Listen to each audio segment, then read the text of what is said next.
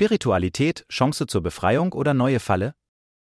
Viele Menschen, die anfangen, sich mit Spiritualität zu beschäftigen, bauen sich damit unbewusst nur ein neues Ego auf.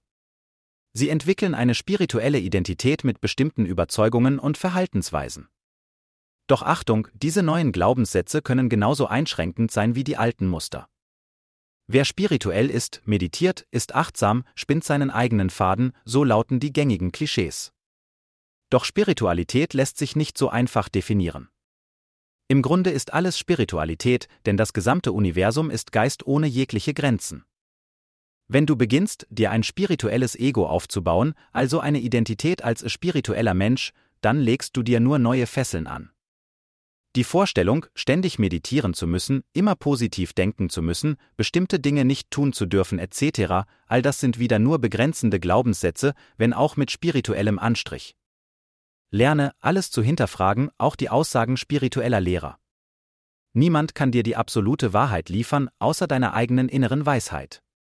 Misstraue allen Regeln, die dir vorgeben, wie spirituelles Verhalten auszusehen hat. Einige typische spirituelle Glaubenssätze, die nicht unbedingt hilfreich sind. Ich muss mich immer gut positiv fühlen, natürlich gibt es neben Höhen auch Tiefen. Lass die Dinge geschehen, wie sie geschehen. Ich brauche kein Geld, oft nur eine Ausrede, um sich vor Anstrengung zu drücken. Ich ernähre mich nur noch spirituell korrekt, Achtung vor Dogmatismus. Mit Bewusstsein ist vieles möglich. Es gibt unzählige Formen der Selbsttäuschung. Am Ende geht es darum, dass du deine Spiritualität dafür nutzt, wirklich frei zu werden. Sei offen für das Leben in all seinen Formen. Folge keinen Regeln, sondern deiner inneren Stimme. Hinterfrage alles und jeden, aber beginne damit bei dir selbst.